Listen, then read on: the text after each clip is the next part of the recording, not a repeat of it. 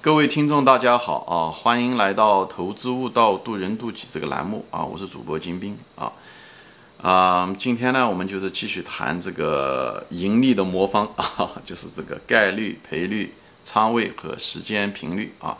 就谈到了各种各样的交易方式啊，无论是量化基金也好，还是技术分析中做趋势哈啊，还是做这种嗯。区间操作吧，啊，无论是主力线买啊，支撑线卖等等这些，它的利弊，他们为什么大多数情况下不挣钱的原因也在这个地方啊，就是很多，就是说吧，就是你无论是做趋势也好，技术分析也好，还是做这个这种区间交易也好，或者是做做左侧交易也好啊，其实这些东西有个最大的问题是什么呢？就是，嗯。你如果做，就是大多数情况下，你是找不到一种好的方法的啊。大多数情况下找，因为你那种股价的不确定性是你天生的，是你天生的。因为股价我前面说了，是股价是不可预测的。如果万一你如果找到了，暂时找到了某一种方法可以给你挣钱，但那种方法啊，很快的就会被各种各样的计算机，因为现在都是程序交易。会很快的，而且大量的数据，这都是公开的，交易的数据都是公开的，所以会被统计出来，以后马上大多数计算器马上找出来。如果那个东西有任何一点，做量化基金的人都知道啊，任何的有一点能给你赚钱的机会的时候，马上会被找到，找到了以后大家都会用，所以很快很短的时间内，这个方法就会变收啊，所以这个变收，所以呢。你如果觉得用这种方法，你去哎，你去赚了这个钱，你加大仓位，最后的时候你一次赔的钱，很可能真的前面的多少次赚的钱都会赔进去。那你更别说是那个方法根本就不是你找出来的啊！你如果听别人上了某个课得到的那个指标，那那个方法早就不知道收了多少次了啊！所以呢，你虽然看上去好像历史统计出来的时候，嗯，它是对的，它是可以挣钱，但一旦你用的时候就不挣钱了。为什么？本来那个饭你给人家看的时候，视频上看到这是饭做的挺新鲜，也挺好的。但等到端到你面前的时候，这饭已经是三四天的以后的饭了。等你吃的时候，那饭已经不行了。所以就是这个意思。就是很多 back testing 的一些方法不不行，原因并不是它历史数据有问题，或者它欺骗了你，就纯粹是因为任何一种技术分析的统，因为它是一种统计出来的一个结果。这个统计局的结果呢，人们会看到，人们会看到的以后，人们再会。采取行动以后产生了竞争，以后你那种方法就被稀释掉，甚至是赔钱。所以呢，这就是为什么这种方法无法持久的原因啊。所以呢，很多呃方法，而且这个往往很多的这种技术分析，大多数都是一种短期的，也就是说频率比较高。所以频率高，你又不赚钱。赚钱的时候时间短，亏钱的时候时间多。你说这种频率越次数越多，你赔钱的就越多，好吧？我这地方就不展开说了啊。我今天这个节目主要的是，嗯，通过这个时间的维度啊，概率、赔率、仓位和时间的频率来再谈一下什么呢？就谈这个价值投资中的这两个流派。我前面中也谈到过，专门有个节目说说过价值投资的两个流派。价值投资中呢，其实有两个主要的流派，一个。这两个流派其实，巴菲特先生其实都曾经参参与过啊。他前半生啊，不是前半生吧，前面十几年他用的就是，嗯，就像他师兄，就他的老师呃，格雷厄姆还是他的那个呃师兄斯洛斯啊那帮人做的。他们就是什么呢？他们就是用的是，嗯，买烟蒂股的股票，就是说白了就是什么呢？他买了那种股票，他觉得低估了，以后迟早会价格值会回归的，所以他这种大概率事情，他确实是会回归，所以它概率比较大啊。那么赔率呢，相对来讲比较低，因为它是一种只是一种烟蒂股，它是香烟的最后吸那么一口，所以它赚的钱并不是那么多，所以它那种只是一种价值回归而已，所以它呃涨整个涨个百分之五十啊，涨涨个翻一倍啊，哎，它基本上就会把它卖掉啊，呃翻个一两倍，它就会把它卖掉，所以这种赔率相对来讲比较低啊，呃以后呢，因为他们对这个公司不了解啊，呃所以呢，往往是比较分散，买个一两百家股票。呃，一直是这么的做着，所以呢，就仓位也比较，就第三个因子仓位比较分散，啊，所以呢，即使赚到钱也是有限的，但是又不敢把所有的钱都压在那个地方，因为毕竟是一个，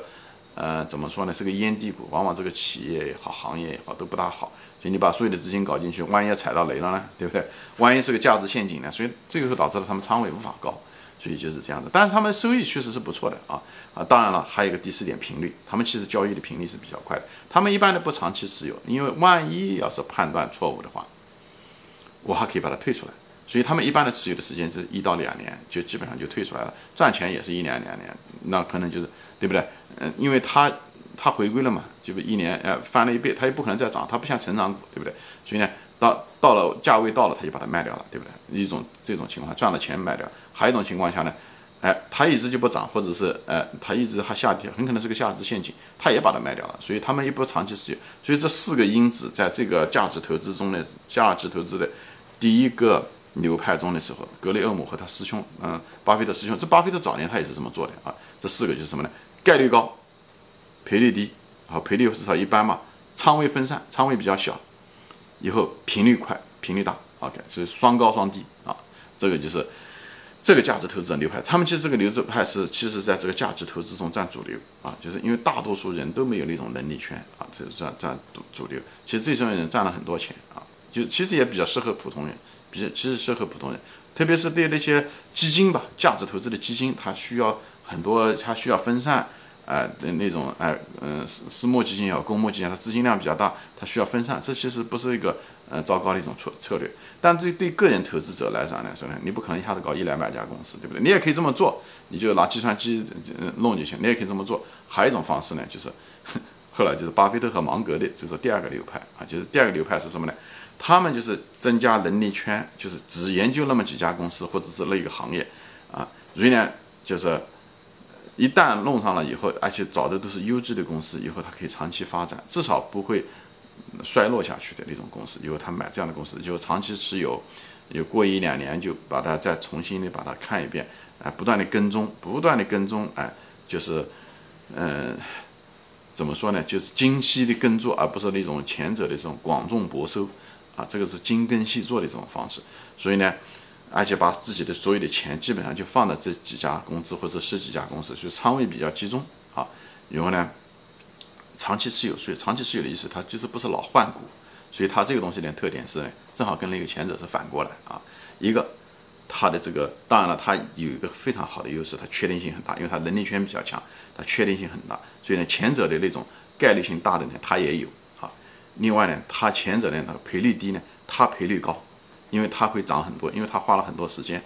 第三呢，它仓位比较大啊，它仓位不分散，仓位大，因为它就集中研究那些股票。但是呢，它第四个呢，确实是个弱点，就是它也不能说是弱点，它就交易次数比较不多，嗯，不频繁，因为它就知道那些公司嘛，它能力圈它是深而不是广。但是呢，它通过滚雪团的形式呢。就是因为仓位比较大，以后呢一直可以随着时间的移动，它越滚越大，所以呢它不需要那个那个出弱点那个交需要交易频繁的那个，它不需要，它不需要找那么多交易的标的，它就找了几家公司就行了。而且话说回来了，股市上面好公司就那么多啊，就那么百分之一到二，所以呢你反而到处找不是一件好事情啊，你找那么多频繁的交易的标的，它不是是一件好事情，好吧？所以我就给大家。分析一下子，这价值投资中这两个流派在这四个纬度中间的哎差别在哪个地方？好吧，那么最后呢，我就想提一下子呢，就是我们普通的那种市场上的成百万的、成上千万的那些散户，为什么赔钱的原因在什么呢？散户呢，他们既没有量化基金的优势，量化基金它虽然每次挣个百分之零点一，但是呢，它通过频率，通过资金的推动，它能挣一些钱啊，通过一些。相对来讲比较大的一个仓位，比方说他一百万投下去，对不对？虽然每次挣个百分之零点一，他一次也能挣不少钱。但是呢，散户呢正好反过来，散户呢虽然他他们这些人又不研究公司，也不研究，所以他没有能力圈，所以他本身就没有确定性，所以在在概率上的时候，他就失去了这种能嗯确定性。以后股票呢？一旦上涨起来了呢，他们因为人性的趋势，因为他不了解，那没有研究公司背后的原因，所以他不知道公司的价值，所以一上涨他就会落袋为安，他所以呢他的赔率也比较低。以后一下跌的时候呢，因为他不知道价公司的价值，他不敢越跌越买，所以呢他很可能买的也很低，就是嗯低买，最后也低低买，的低卖掉，就是就卖的很低，造成本本金的嗯损失。这保金的损失什么？就是造成了你的那个赔率也是。很低，就降低了你的这个赢钱的机会，对吧？因为因为亏损的比较多嘛，以后涨的时候呢，你稍微一点点你就落袋为安，所以你你整体呢，即使你看对的时候，你最后总体上呢，你还是没有赚多少钱，所以你的赔率也低。本身我前面讲了，本身因为不识股、不认识公司、不研究公司，所以呢，你选对股票的概率也比较小，所以你的概率低，赔率低。还有一个呢，在这两个基础上的时候呢，仓位是个什么呢？仓位是个放大器。你如果看对了，你可以能挣很多钱；你看低的时候，你看错的时候，你如果交易错误的时候，会亏更多的钱。所以呢，仓位是个放大器，不管你是方向是怎么回事。所以呢，散户呢又喜欢呢仓位集中在某一个公司。或者是听到什么消息啊，有什么概念啊，他们喜欢仓位比较集中，所以呢，这个东西造成你的这种 低概率、低赔率，就是亏钱，最后仓位又给你放大，以后呢，后面的呢，散散户呢又喜欢短期交易，又喜欢换股，又很频繁，因为他他不懂股票嘛，他自然而然就是这山望着那山高，或者攀比，或者听消息。或者是怎么样怎么样，他就各种原因，他就老是换股票，能力圈不足，能力圈不足的结果就是他守不住他的能力圈，他就到处换，换的结果就是你看一个仓位会造成你本身如果是这种前面这两个因子是造成你亏钱，仓位是放大器，让你一次能亏很多，以后呢又频繁的亏，对吧？频率，最后这就是为什么在股市上散户是韭菜的原因就在这，在这四个因子中，散户都是处于弱势，啊。不懂，所以这个根源在哪里？这四个东西，那选的是确定性小的，就成功概率小的股票，以后一赔赔很多的股票啊，以后仓位很大，加大是嗯嗯亏损速度，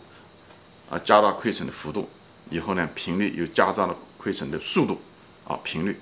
这四个东西最后这个核心的原因就是因为你不懂公司，你如果懂了公司，你选了一个好的股票，对不对？以后呢，你赔率的时候越跌，你会越买；涨的时候，你还不一定会卖掉它。你觉得这公司的价值虽然高了，而且股票价格高了，因为它价值还是很高，你也不会随随便便卖掉。所以你牛股能持有住。以后呢，你还呢买入的时候呢，呃，如果你不是特别懂公司，你可以分散到那么那几只、五只也好，十只也好，你可以分散开，对不对？你不会那么盲目的就是想赚钱，想一夜暴富，想一夜暴富的时候，你就会加大仓位啊。对不对？你想明天一个涨停板啊，不能过了这个村没有那个店，你就不会这么想。所以这个东西的时候，你就会注意，你你你了解多少这个公司，你就会跟它相匹配的仓位。这样的话，你有一个比较健康的仓位，以后呢，你也不会随随便便的老换股，因为每次换股都有很多危险。一个你会把原来的牛股丢掉，第二个你可能是掉进了坑里面去了。所以在这种下，你把频率降下来。我专门有一集说过这些东西啊，嗯，一个嗯那个散户，你把你的频率降下来，哎。你就会好很多，不要买那种波动性很大的股票，你就会，你就本身你就会减少你的损失。所以呢，你就看到散散户这四个因子，他的这种交易方式，看热点，频繁换股票，不研究公司，哎，等等这些弱点，最后就导致了他的在整体的盈利这个魔方中的时候，他一定是亏钱。这四个东西叠加，所以这就是不奇怪，一轮牛熊市下来的时候，散户亏的很多人被清理到。清理出市场，这是一个不奇怪的一件事情，好吧？直到作为一个散户，你直到真正的你认识到你自己的这个嗯错误，你的弱点，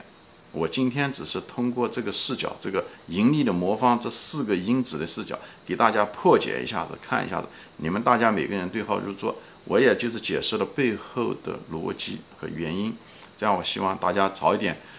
脱离苦海啊。脱离苦海越早越好啊！不要待的时间太长，人生有限，不要伤害了自己啊！就是不要损失自己的财富，有的财富是家庭的财富，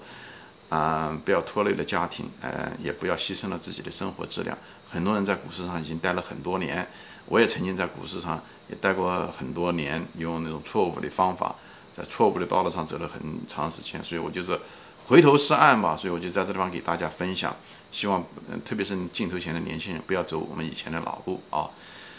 啊，行，今天就说到这里啊，谢谢大家收看，我们下次再见，欢迎转发。